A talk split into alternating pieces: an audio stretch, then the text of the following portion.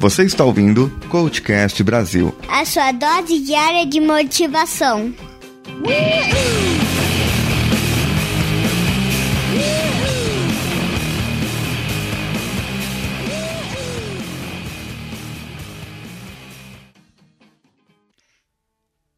No âmbito de bem-estar social, há algumas coisas a se considerar. Por exemplo, você tem vida social? Quem são os seus amigos? O que configura essa amizade? Essas relações? Quem são as suas relações de apoio? Como é a sua vida social? Ela é mais virtual ou mais real? O que você acredita que seja bem-estar social? Seria um âmbito, um pilar do bem-estar total, e ele se refere ao modo como você se comunica com as pessoas ao seu redor e como cria relacionamentos com elas, baseados no respeito e na harmonia. Falta de respeito a gente vê por aí, não é? Olha como tudo está interligado. Se você é nervoso, ranzinza, você tende a reclamar de tudo e quer que as pessoas o aguentem assim. Esse é o meu jeito, você diz. Porque você tem que aguentar as pessoas do jeito que elas são, então elas também têm que te aguentar. Mas já parou para pensar que é possível e muito que as pessoas se comportem ao seu redor da mesma maneira como você se comporta com elas? Aí está a lei da reciprocidade. Pense, o que você ganha com essas atitudes? Será que se você mudar ou apenas tentar, pode ter algo diferente? Tudo bem que o seu normal seja assim, e se você mudar de repente, as pessoas vão pensar que você cheirou algo, não é? Mas e aí? Não vale a pena a tentativa? Não preciso dizer mais nada. Vocês vão ter que me engolir. Se você gosta das pessoas que o cerca e se importa com elas, então você deve ter algum índice de bem-estar dessa parte, não tem? Mas vamos voltar lá no princípio e vamos começar de novo qual a forma como você se comunica com as pessoas. Você pode achar que se comunica bem, mas será que os outros acham? Será que eles não fazem as coisas que você pede ou manda apenas para você não ficar nervosinho? Você sabe se expressar e se fazer entender? Essas são regras básicas de comunicação: falar e se fazer entender, no mínimo.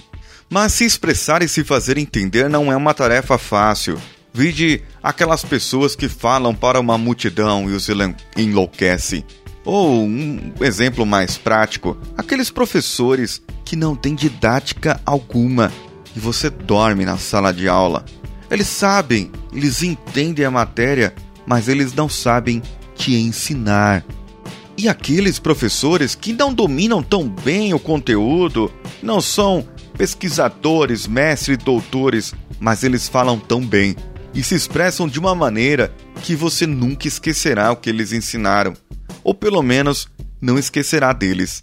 Existe também aquelas pessoas agradáveis de conversar, que você ouviria eles falando por uma noite inteira, e tem aqueles que você foge, simplesmente desvia do outro lado da rua, porque se eles te pegarem para conversar, ah, meu amigo, capaz de baixar a pressão e você desmaiar. Se você pegar pela comunicação, você criará um laço, uma conexão com pessoas que poderão fazer parte da sua vida, da sua história por um bom tempo. E dependendo dessa história, dessa conexão, pode ser que seja durante muito, muito tempo. Como seus pais, esposa, esposo, filhos, ou seja, daqueles que você será separado somente na morte. Tem também aquele seu amigo de infância que não sai do seu pé, ele te irrita, mas também você pode contar com ele a qualquer momento mesmo. Mas e aí? É só eu falar bem, me comunicar e ser entendido que tá tudo certo? Quase. O primeiro passo foi concluído. Mas pare para pensar que a forma como você se relaciona com as pessoas pode ser interpretada de uma outra maneira. Ou seja, você é um cliente e eles também são seus clientes. Como que as empresas fazem para cativar um cliente? Para que o deixe dependente do seu produto, do seu serviço? A não ser que seja uma empresa que trabalhe com tráfico de drogas, é mais difícil um pouquinho, não é? E aí tudo é uma troca. Você dá e recebe. Mas o que você faz para deixar o seu amigo é, viciado, apaixonado, dependente de você? Ou você é o amigo, a amiga, o esposo, a esposa que somente quer receber e não dá nada em troca? Aí você é o bonitão, que quer ser feliz e não se importa com a felicidade dos outros, não é? É egoísmo. Pode ser sim. Não, é, na verdade é mesmo. Se te falta coragem para mudar, para dar mais de si para os outros, vai uma pergunta aí, ou duas. Qual foi a última vez que um amigo lhe fez um favor? Aqueles que você precisou e que não tem preço. E a outra pergunta é: qual foi a última vez que alguém te pediu um favor e que você fez para alguém? Se para a primeira pergunta você respondeu que faz pouco tempo, ou um tempo que você se lembre, e você ainda se lembra desse favor, desse seu amigo, e na segunda pergunta, faz tanto tempo que você não se lembra, ou você acha que pode ser alguma coisa, existem algumas razões para que isso possa estar acontecendo. Uma delas é que os seus amigos ou companheiros de trabalho não confiem em você para contar contigo. Não por você não ter capacidade ou não inspirar confiança, mas porque depender de um favor seu é melhor eu chamar a Porto Seguro, que eles vêm mais rápido e não reclamam de nada. Então, seus amigos não te ligam. Ou ainda porque você não é atento ou sensível a detalhes, a situações, a necessidades, a coisas que você acha frescura apenas. E aí, dependendo da situação, eles não podem realmente contar com você. E também pode ser que eles nem te liguem pedindo favor porque sabem que depois você vai jogar na cara deles cobrar esse favor quando você precisar de um. E aí, vamos reconstruir a amizade? Os relacionamentos eles têm uma via de mão dupla. E por ser assim, você deve aos poucos ir mudando, porque senão eles vão achar que tem algo escondido por aí na sua atitude do jeito que você está se comportando. Você está meio estranho. Então faça um favor de leve, uma carona, uma ligação no aniversário, não aquele parabéns pelo Facebook. Um dia você manda uma mensagem de bom dia no WhatsApp, pergunta como a pessoa está. No outro dia, você manda uma carinha. No outro dia, você manda um solzinho. E aí você vai aumentando os sentimentos. Agora, quando você for pedir um favor, Tome cuidado para não ser tão logo, porque aí seu amigo vai falar: sabia. Sabia que ele estava tramando alguma coisa. Sabia que ela estava tramando alguma coisa. Mostre seus sentimentos. Conte algo que somente nessa pessoa você pode confiar.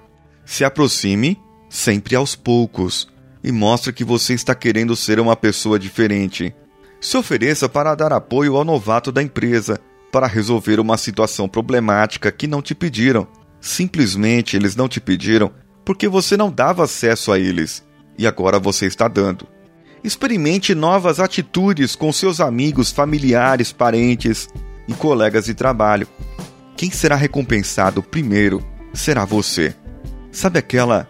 Quando eu falo assim, para você ir chegando aos poucos e não de uma vez. Isso vale para você também, esposo namorado, que há tanto tempo não fala eu te amo, ou que não dá uma flor ou um presente diferente para aquela que você ama. Ah, mas já conquistei, eu já tenho, não tenho tempo. Vai por mim, ela sente falta. Um dia eu vou falar só de relacionamentos, mas meu amigo, nunca chegue de uma vez para sua esposa ou namorada com uma flor e bombom se você nunca deu, ela vai olhar para sua cara e vai dizer: "Que merda você fez? Conta pra mim". Ou ela vai olhar para sua cara e vai falar: "Que droga você tá tomando? Que que você bebeu hoje?" Porque ela vai desconfiar, meu amigo. Você nunca fez isso. E porque hoje, justamente hoje, você tá fazendo, ela vai pedir seu celular na hora e vai querer olhar o seu WhatsApp. Então, vai com calma. Mude aos poucos e construa uma nova relação. Por falar em relações, relacionamentos, você pode ter isso também praticando exercícios físicos. Sabe aquele pessoal que corre junto, anda junto, caminha junto, joga bocha, é, joga taco. Eu jogava muito taco quando era criança. Hoje não sei mais se a criançada joga taco. Mas é uma criação de relacionamentos, de laços, com pessoas que têm o mesmo intuito: saúde física, bem-estar físico. E aí você pode fazer novos amigos. Se os seus já tinham desgastado a relação e eles não queriam sair nem para andar de bicicleta no parque, então você vai sozinho e aí acaba criando novas relações e novas amizades. Isso também pode acontecer com alimentação. Eu, por exemplo, mudei a minha alimentação de um tempo para cá e tive dificuldade na casa de alguns amigos e que eles fazem algumas comidas que eu não gosto. Mas se eles são amigos de verdade, eles vão adaptar o seu cardápio e ter sempre lá alguma coisa que eu como e as coisas que as outras pessoas normais comem. Então, amigo é amigo. Ele não se importa com as suas diferenças. Ele apenas aceita e te trata bem, com respeito, como a gente falou lá no começo. Mas tudo bem, falei de amizades, alguns relacionamentos, mas e pelo seu bairro, pela sua comunidade? O que você oferece? Ou o que você pode oferecer para eles? Sim, claro, existem pessoas que nem sabem que você existe, mas elas podem ter um benefício grande da sua ajuda. E nem toda ajuda precisa ser financeira. Ela pode ser apenas de mão de obra mesmo. Não adianta você ser o ranzinza que eu falei no começo, mas queira ser aquele que quer mudar e oferecer ajuda àqueles que possam querer. Nem todo mundo quer mudar, mas existem aquelas pessoas que querem, que querem melhor. Procure esses, procure esses e os ajude. Algo que você tem a ensinar. Sim, eu já disse isso em outros episódios, mas aqui ele se encaixa também e vai se encaixar em outros episódios que eu vou falar. Agora, existem tantas coisas a serem melhoradas no seu bairro, na sua comunidade, nas pessoas, e muitas você pode ajudar ou até conhece alguém que possa ajudar. Tudo bem, tem pessoas que são vítimas da sociedade e da construção dela, mas existem muitas pessoas que não se sentem vítimas e que querem melhorar e elas vão atrás. Do que essas pessoas precisam? Precisam de você, que pode doar um tempinho o seu conhecimento e criar novas relações com elas. Assim você terá novos amigos e pessoas que você poderá realmente contar. Então se agite, vai atrás, tenho certeza que o seu nível de bem-estar irá aumentar.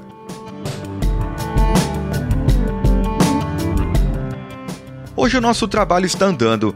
Eu espero que continue assim, pois o nosso cronograma é bem apertado eu volto hoje para casa e não vejo a hora de dar um beijo na senhora Siqueira e nas crianças. Sempre que chego em casa, recebo um abraço apertado nas pernas da Ana Clara. Nas pernas minhas, pela Ana Clara. Pois é onde ela abraça. Então eu a pego no colo e retribuo esse abraço. Durante a viagem, pegamos alguma turbulência. E essas palavras eu escrevi durante esse momento. Eu não gosto de turbulência de jeito nenhum.